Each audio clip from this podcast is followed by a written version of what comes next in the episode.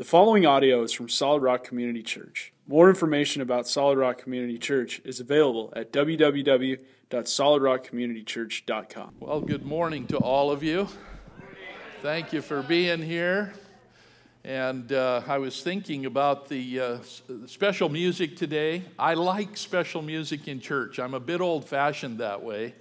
In fact, some people, when they say special music, don't even know what you're talking about, but we, we used to do that quite routinely, yeah. So thank you, uh, ladies, for that. Jamie and Colette, and all of you who have led worship, uh, keyboards, and I want to echo uh, Troy's comments. I do a lot of traveling and I hear a lot of different worship teams and leaders. And I just want to assure you that we're not speaking without experience, Troy and myself and others, when we say you have been blessed with tremendous worship leading here. And we want to thank you for it. And I want to publicly affirm what I've tried to communicate to each of these people individually. God is not done with you yet in regard to worship leading.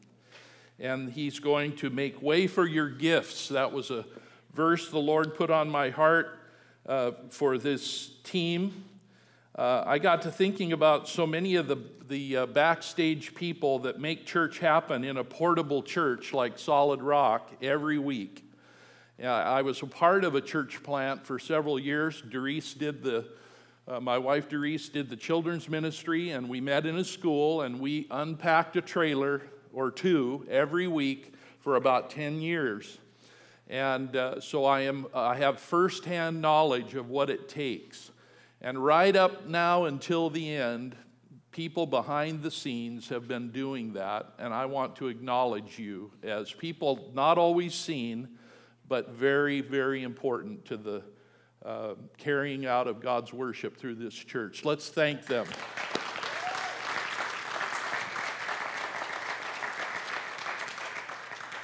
And then, of course, how could I not mention the donut people?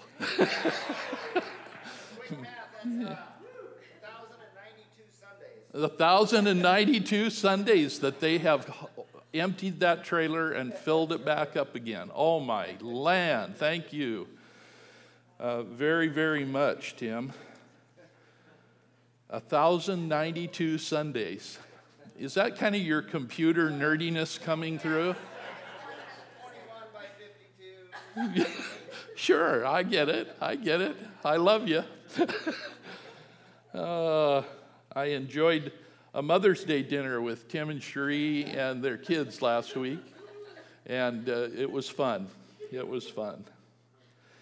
Uh,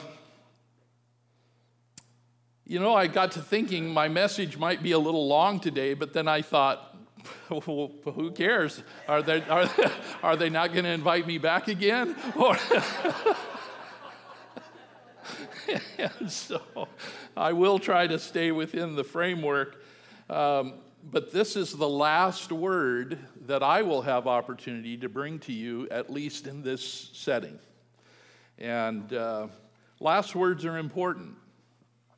Typically, these words capture the attention of people within their hearing, especially if it's toward the end of one's life. We've come to understand that as being the last will and testament of a person.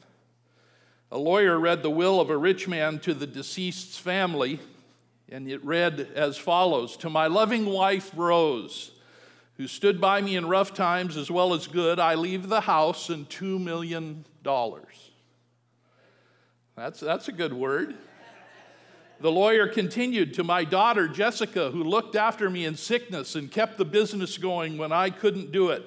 I leave the yacht, the business, and $1 million. The lawyer concluded, and to my cousin Dan, who hated me, argued with me, and thought that I would never mention him in my will, well, you're wrong. Hi, Dan. I leave you nothing. There, I mentioned you.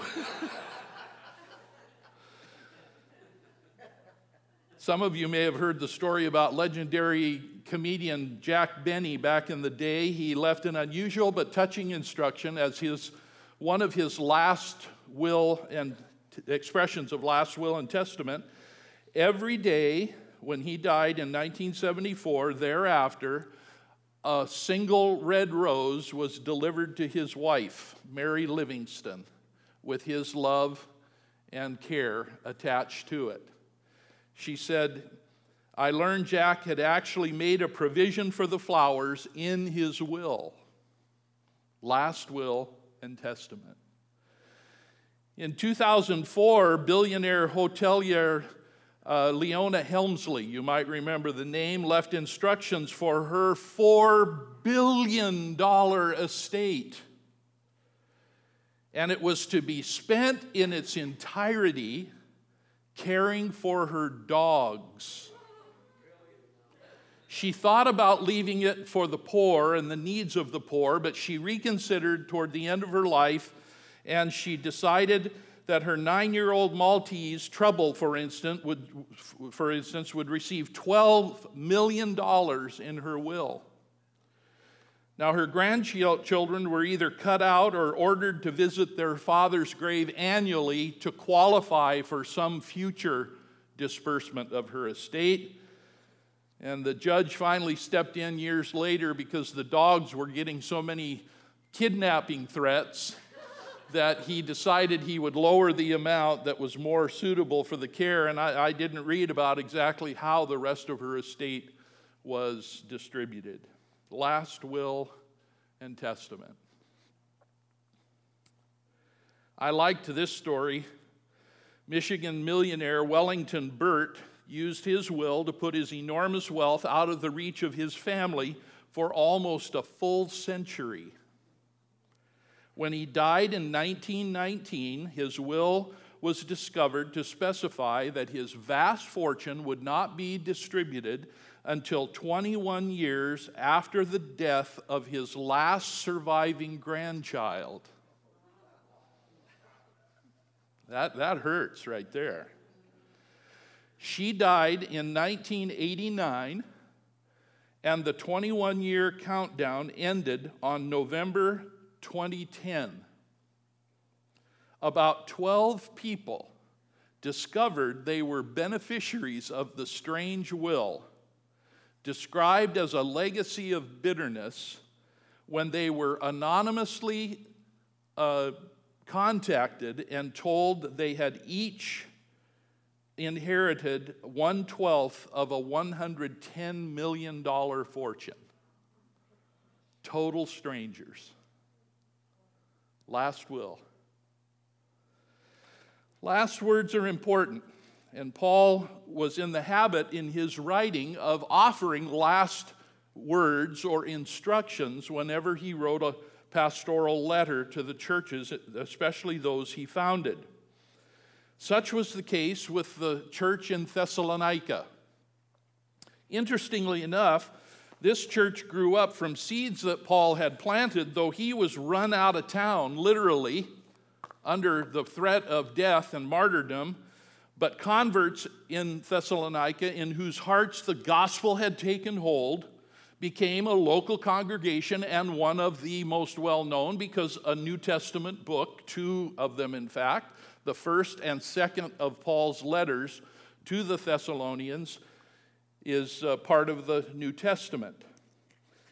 As was Paul's practice, and with the Thessalonians in mind today, I'd like you to turn to 1 Thessalonians 5 if you have a Bible or read along. And we're going to walk through Paul's final instructions. Now, to save time, I'm not going to read through the entire passage at this point, but I'm going to walk you through under several specific headings. And I think it's not only appropriate because of uh, the last things, but because I think they're really things that pertain to where we are in the transition. Um, by the way, before I move, I mentioned my Bible last week.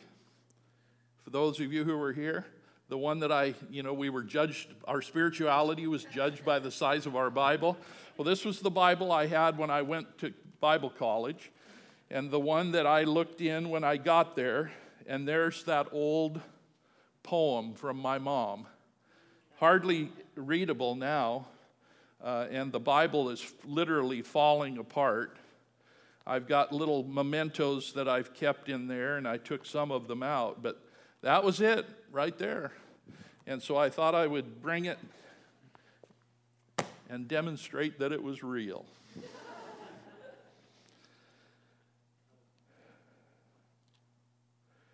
Beginning with 1 Thessalonians 5:12 and into verse 13. Now we ask you, brothers and sisters, to acknowledge those who work hard among you, who care for you in the Lord, and who admonish you. Hold them in the highest regard in love because of their work. Paul's last will in this letter to the church of Thessalonica was appreciate spiritual leaders. Now, at the risk of sounding self serving as one who's been identified as a spiritual leader myself, but by way of practical instruction during this transition, please consider this is the practical application.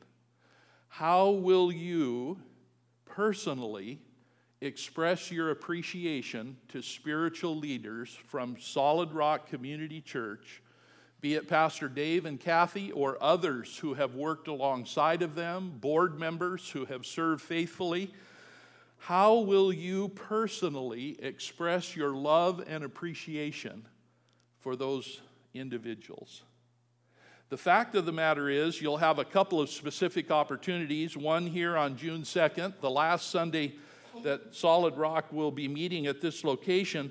I really regret that I cannot be here. We, uh, Doris and I had scheduled a ministry trip to Texas and we'll be gone that weekend, but we are going to try to be at the New Life gathering on June 9th when there will be a similar opportunity to express appreciation.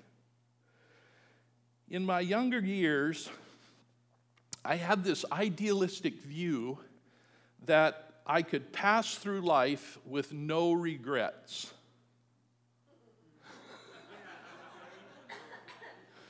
I can't tell you the exact age when that idealist, idealistic notion was shattered, but it has been shattered. We all have certain regrets. Some are very small and insignificant, some of them are more significant. The question is, how will I or how am I dealing with the regrets I encounter? And you say, what's this got to do with spiritual leaders? I remembered a time, and this would be a smaller regret in terms of its impact overall, but on my own heart, it had qu- quite an impact. A lady by the name of Velda Wall was an Assemblies of God credentialed minister who happened to be my first grade teacher.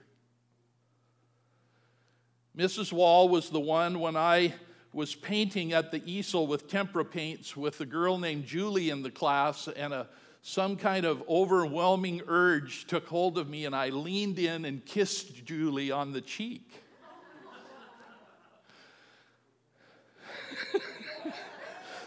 Mrs. Wall, who knew I was a believer and was one of the ladies besides my mother who uh, called me Leslie, she d- called me up after Julie tattled on Leslie.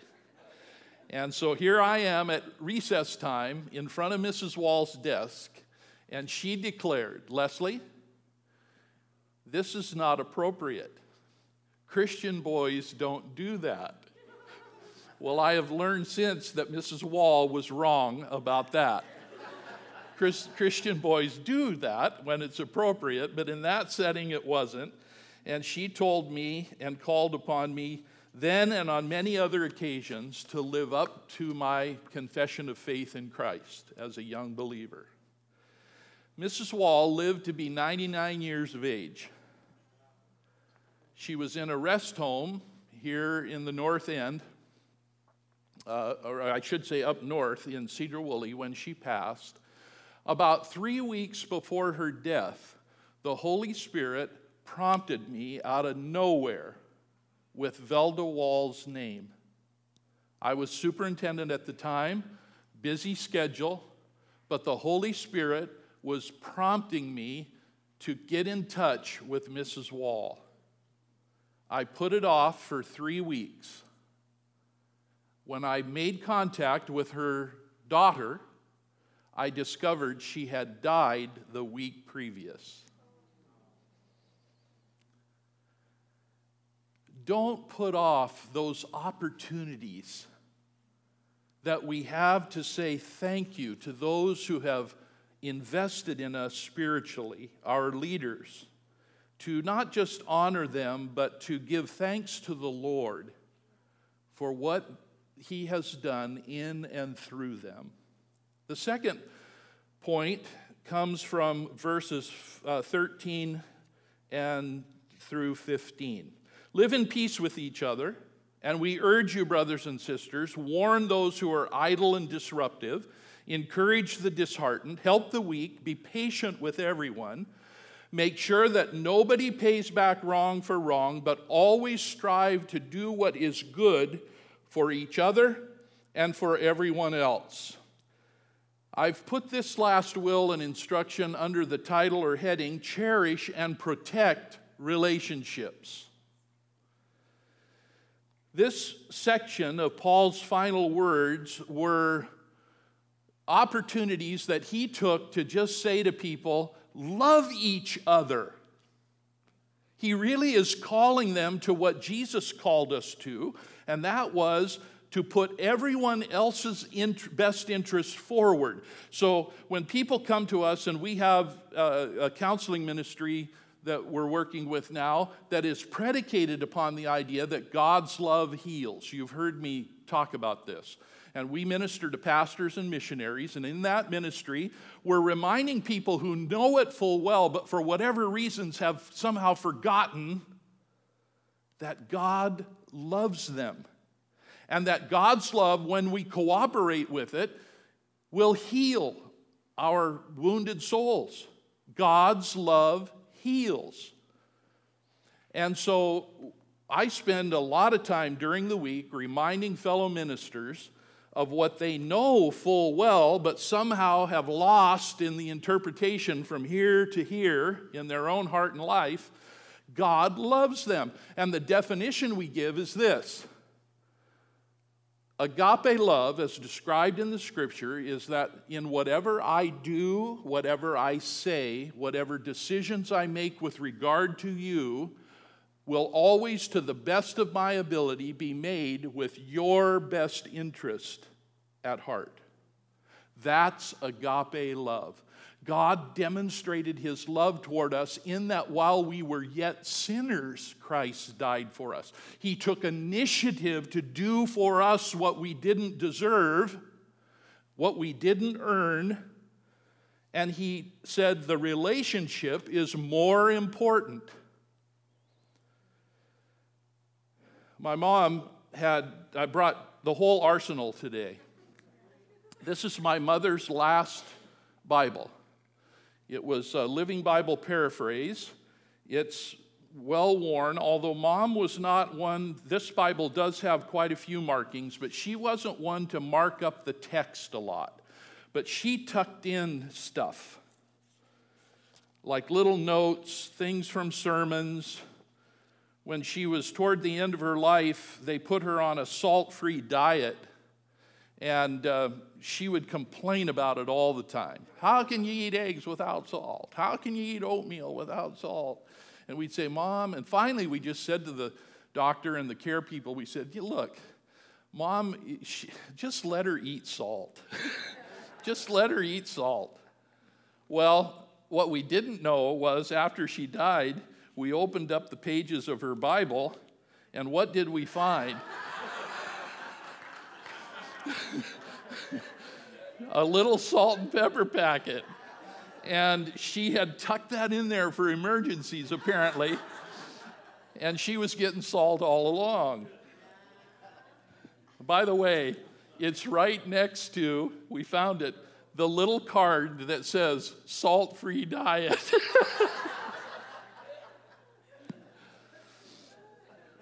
in this Bible, she had taken this note from something she had seen, a sermon she'd heard, something she had read, The only treasure we will take to heaven are the souls of family, friends, and others with whom we have shared the love of Jesus.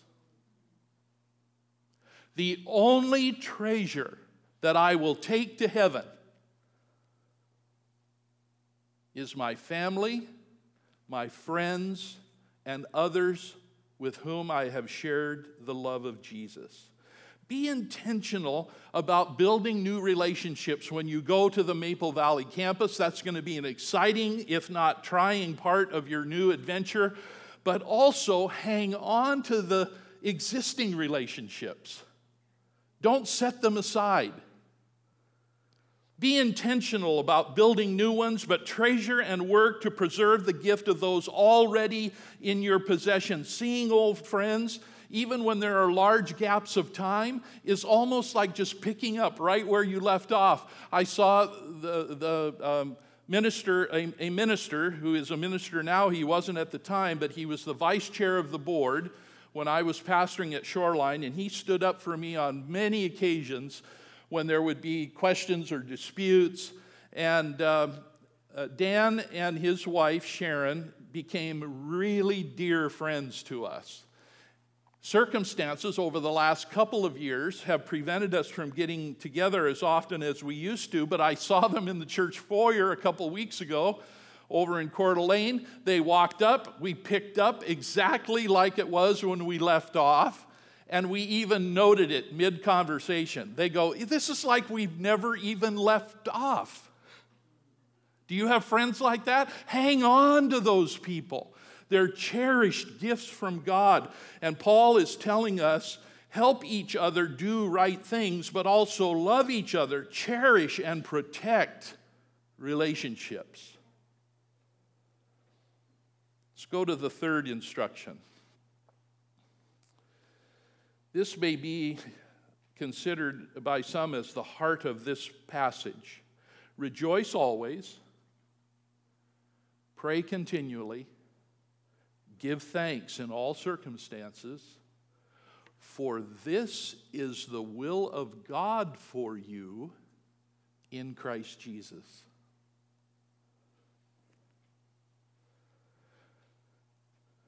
Do the will of God is the principle.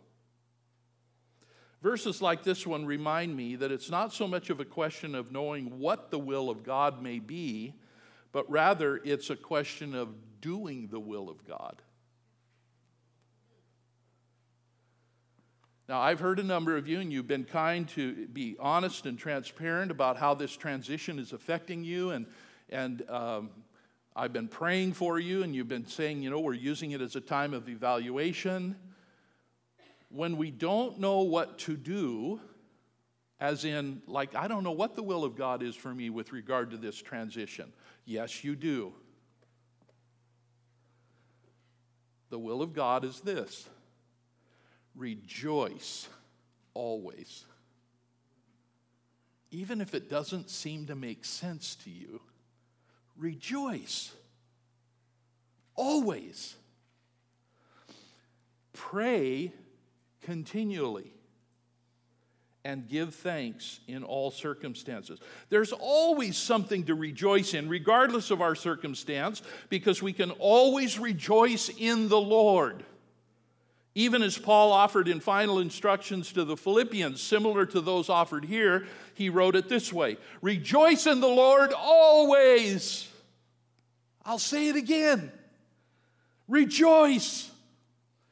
Let your gentleness be evident to all. The Lord is near. Do not be anxious about anything, but in every situation, by prayer and supplication or by prayer and petition with thanksgiving, present your requests to God, and the peace of God that passes or transcends all understanding will guard your hearts and minds in Christ Jesus. Oh, I love that passage. It's one of my favorite, most oft quoted passages of the New Testament.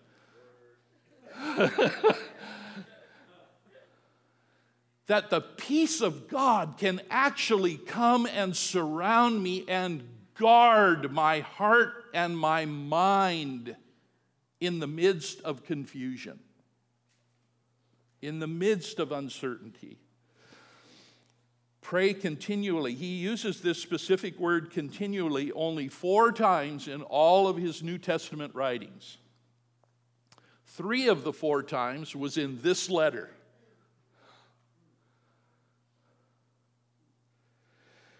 In 1 Thessalonians 1 2, he said, We always thank God for all of you and continually mention you in our prayers. Same word. In 1 Thessalonians 2:13, and we thank God, also thank God continually because when you received the word of God, which you heard from us, you accepted it not as a human word, but as it actually is, the word of God, which is indeed at work in you who believe.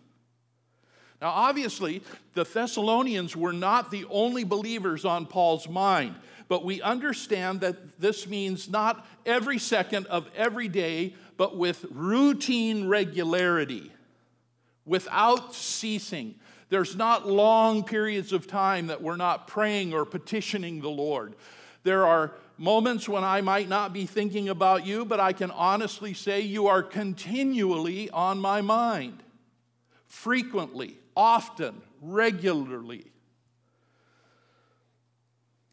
The will of the Lord for us is that we would rejoice always, and that we would pray regularly, incessantly, persistently, over time, which is what this word means, especially over important matters such as the ones you're facing now.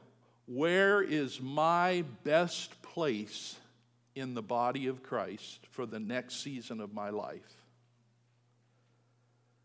And then the last one give thanks in all circumstances. The important distinction to be made here, of course, is I'm to be thankful to God in all things, not necessarily for all things. I thought you'd say amen to that. We already saw this instruction expressed to the Philippians, but Paul wrote similarly to other churches. In Colossians 3:17 he said, "And whatsoever ye do in word or deed, do all in the name of the Lord Jesus, giving thanks to God and the Father by Him. Rejoice always, pray consistently, and give thanks. The next one comes from verse 19 to 22. Do not quench the spirit. Do not treat prophecies with contempt, but test them all. Hold on to what is good reject every kind of evil. This is Paul's instruction to the Thessalonians with specific regard to the work of the Holy Spirit to say to them, hey, test the Spirit. Make sure that this is the Holy Spirit at work.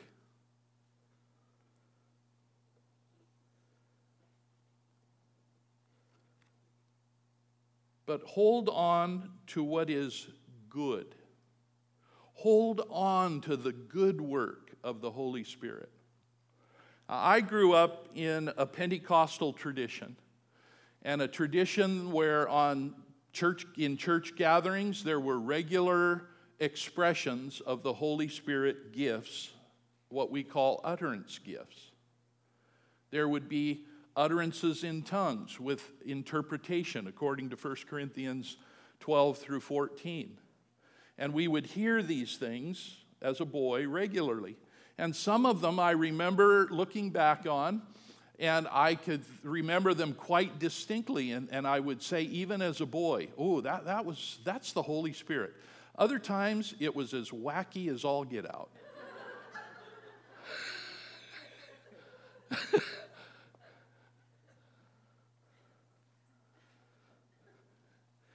It reminded me of the story of the pastor who decided he was going to preach a series of sermons leading up to Christmas because he thought that Santa was getting too much attention over Jesus. And so he decided to preach a series of sermons on the evils of Santa Claus. Man, the first week he got out there, oh yeah, Santa Claus, look at the color he wears. It's red. That's an evil color. Look at his name on the second week Santa. Just change one little letter. and you have Satan. Well, people were getting a little agitated, and there was one lady in particular who decided that this just couldn't go on. And after about the third week of this preaching about Santa Claus, she stood up at the end of the service and gave a word. Thus saith the Lord, lay off a Santa. He's a good man and he's doing a good work. Thus saith the Lord. Now, I don't know if that lady, that actually happened, by the way. I don't know if it was the pastor who heard from the Lord or the lady or neither.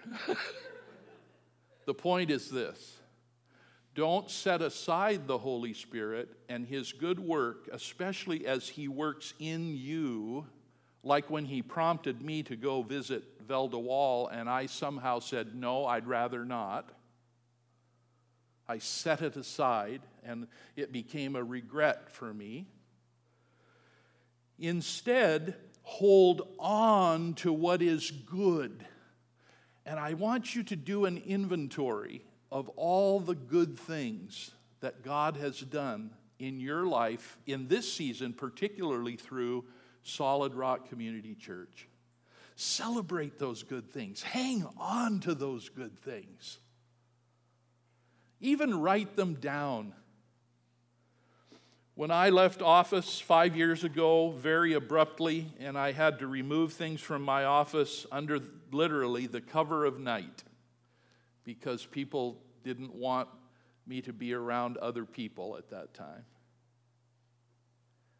And I remember going in there with a friend, and one person from the office was there.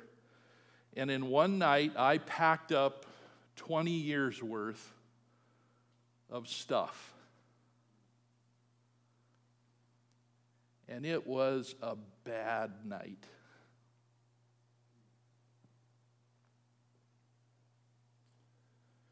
They didn't mean it to be bad. They didn't inflict it on me with intention to inflict that hurt, but to think about leaving an office under any circumstance that you had invested that much of your life into. It was tough. In the wisdom of the Holy Spirit, I believe, through my friend who was with me that night, after we had everything all packed up, he said, Sit down now in the chair you would most commonly occupy when you weren't in the chair behind the desk. So I went out and occupied a big arm easy chair that was there, a big leather chair. There was a couch there. When guests would come, they would typically sit on the couch. I'd sit in the big chair around the coffee table. He goes, Now sit there. So I did. Now he said, Let's get out a piece of paper and write down at least five or six very monumental things that happened in this office that were good things. Well, I could hardly contain the list to six. It just grew and grew and grew and grew. And you heard Pastor Troy talk about that monumental moment in his life when we had a crucial conversation about his ministry future and God used us to speak into his life. That happened in that office. And I could hold on to those things. I forced myself to not only take the list, but add to it over time so that I could hold on to the good Paul said in Philippians 4 8, Finally, brethren, whatever things are true, whatever things are noble, whatever things are just, whatever things are pure, whatever things are lovely, whatever things are of good report. If there's any virtue and if there is anything praiseworthy, Meditate on these things. And I don't know if you know this, you may. That instruction was given in the book of Philippians in the midst of helping solve a relational problem in the Philippian church between two church ladies who weren't getting along. And part of the solution Paul gave to those who were leading and to pass them on to these uh, two Greek ladies were don't think about all the things that are wrong in your relationship. Think about all the things that are good in your relationship. Think about what's true, noble, just, pure, lovely, good report. If there's any virtue and anything praiseworthy, think on these things. I actually used this as a funeral text a few years ago when a family lost a grandmother who, for various reasons, not the least of which was some uh, dementia setting in, had really transformed her view or her relationship with her children to the point that it didn't look much of anything like it did when they were growing up. It was a sad thing, and it was hurtful. And she wrote one son out of the will. That's how immediate it was. The one who took care of her the most was written out of the will. And when it came time for a memorial, he didn't even know she had died till a day or two after she had died. A brother called and informed him. They had a graveside without most of the family there, and they needed to express their own hearts. And so they decided to have a memorial at the church in which she had raised these boys. One brother didn't show, the other brother and his family that had been hurt so deeply were the ones who put the event on that day. Now, you put yourself in that story, and maybe some of you can literally. And they came to me and said, We want you to speak, but we really don't know what to speak about. They were so focused on all the hurt that had occurred over the last number of months and recent years, they were forgetting the good things. And I used this, I said, let me pray about it and think it through. And I brought this message from this passage and said, hold on to what is good and think on these things. It's a way of reframing the event. And it's healthy. The next instruction comes from verses 23 and 4. When we're holding on to the good work of the Holy Spirit, it says, May God Himself, the God of peace, sanctify you through and through. May your whole spirit, soul, and body be kept blameless at the coming of our Lord Jesus Christ, the one who calls you is faithful, and he will do it. May we never stumble to the point in our walk with the Lord that transitions in a church or bad experiences with other believers or any other thing gets in the way of the good work that God has started, has been doing, and now let me say it as clearly as I can. He will continue to do this work in each and every one of us. God doesn't let something like a church transition upset his big plan for our lives. Paul had the affection for the churches that God had used him to establish, and he spoke to them similarly. Again, from the book of Philippians, chapter 1. I thank my God every time I remember you in all my prayers for all of you. I always pray with, uh, pray with joy because of your partnership in the gospel from the first day until now, being confident of this that he who began a good work in you will carry it on to completion until the day of Christ Jesus.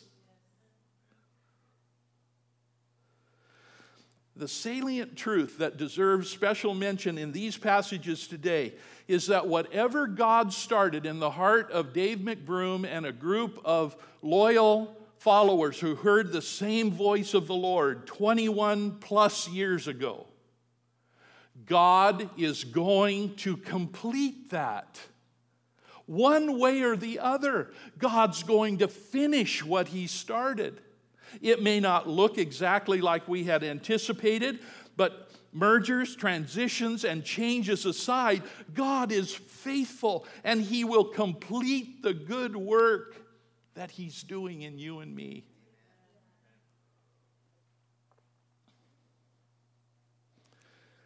Sometimes that doesn't show up for years. I remember when I was pastoring at Shoreline uh, Community Church in North Seattle, we were quite engaged with our community in various ways.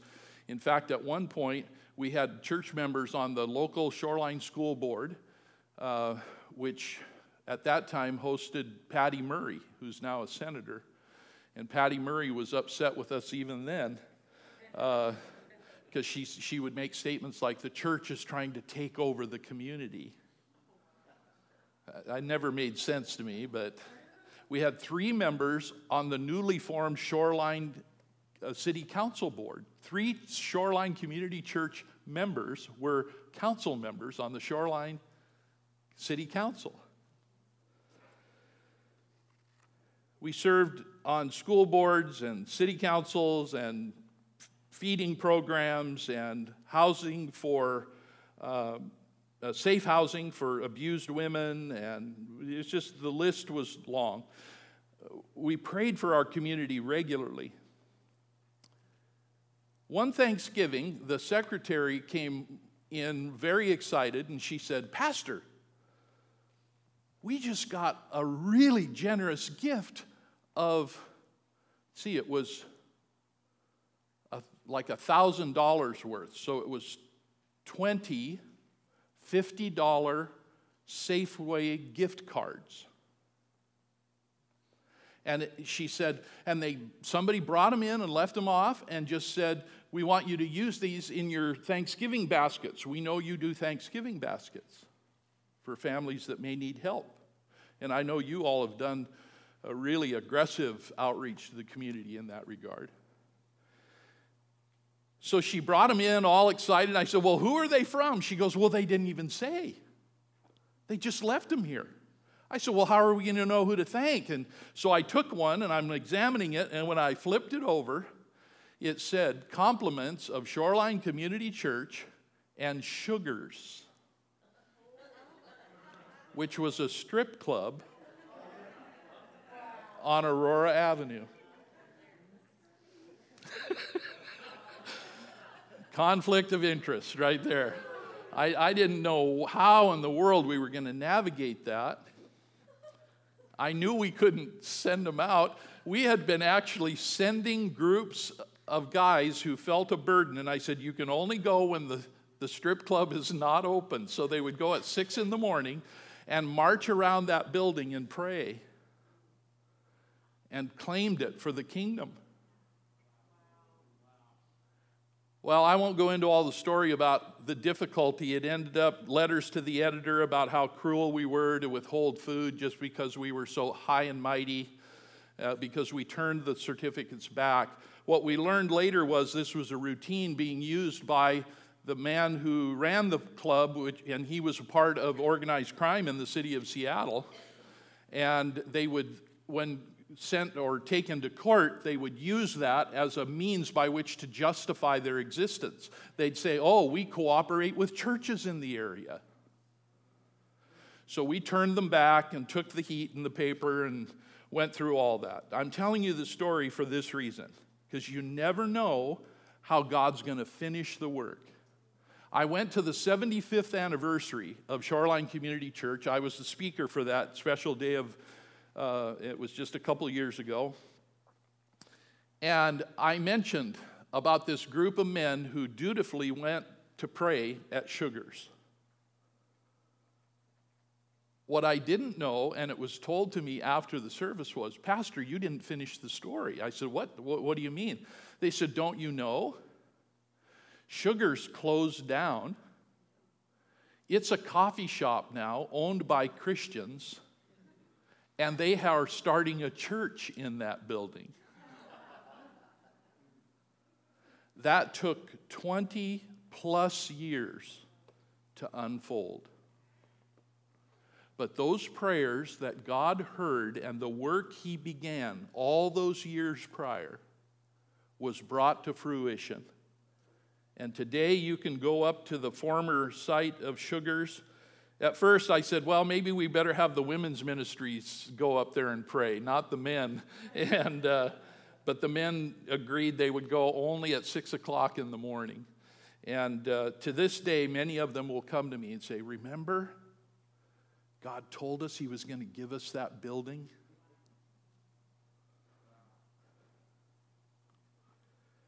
God is at work. Write this in your minds or on your paper. God is at work. I am at rest.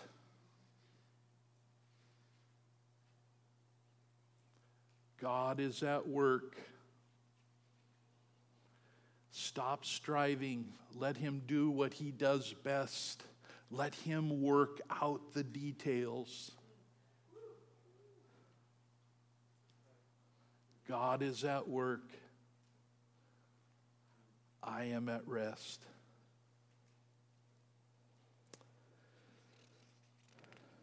The last point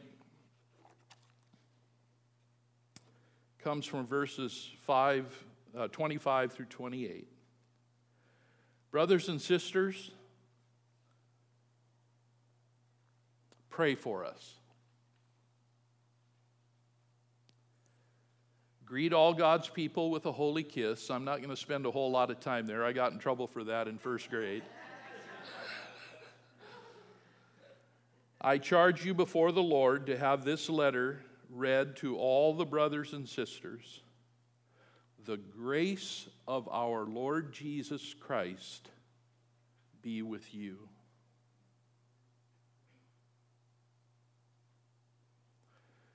Embrace grace. Paul's closing words were a reminder to the Thessalonians that God's grace is not bestowed upon me just with regard to that moment or day that I experience salvation through Christ.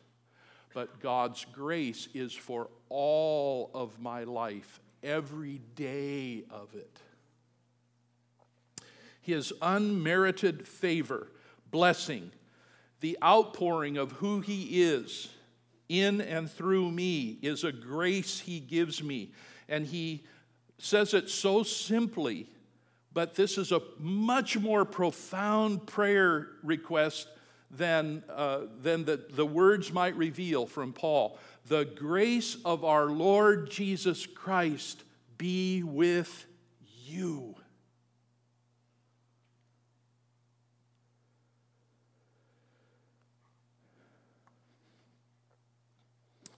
Paul wrote to the Romans in chapter 5, verse 1 and following Therefore, since we've been justified through faith, we have a peace with God through our Lord Jesus Christ. So there's grace in salvation, through whom we have gained access by faith into this grace in which we now stand. This is an ongoing work of God in my heart and life. He graces me daily and we boast in the hope of the glory of God. Not only so, but we uh, also glory in our sufferings because we know that suffering produces perseverance, perseverance, character, character, hope, and hope does not put us to shame, or as some verses say, translations put us uh, disappoint, because God's love has been poured out into our hearts through the Holy Spirit who has been given to us. I entered the kingdom of God by the pathway of God's grace, and now having made entrance, I stand in the grace of God.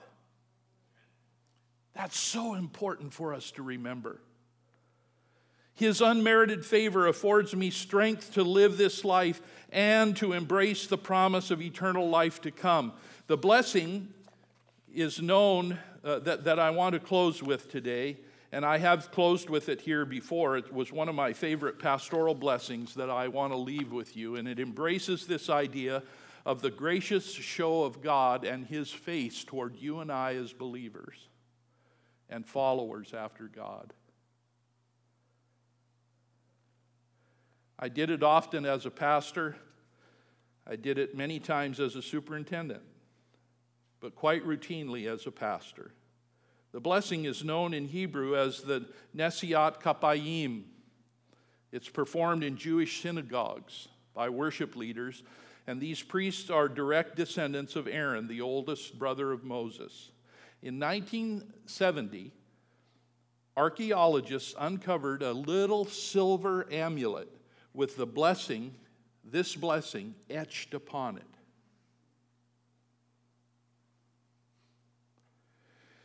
It is now thought to date back to the 7th century BC, which makes it the oldest known remnant of Scripture.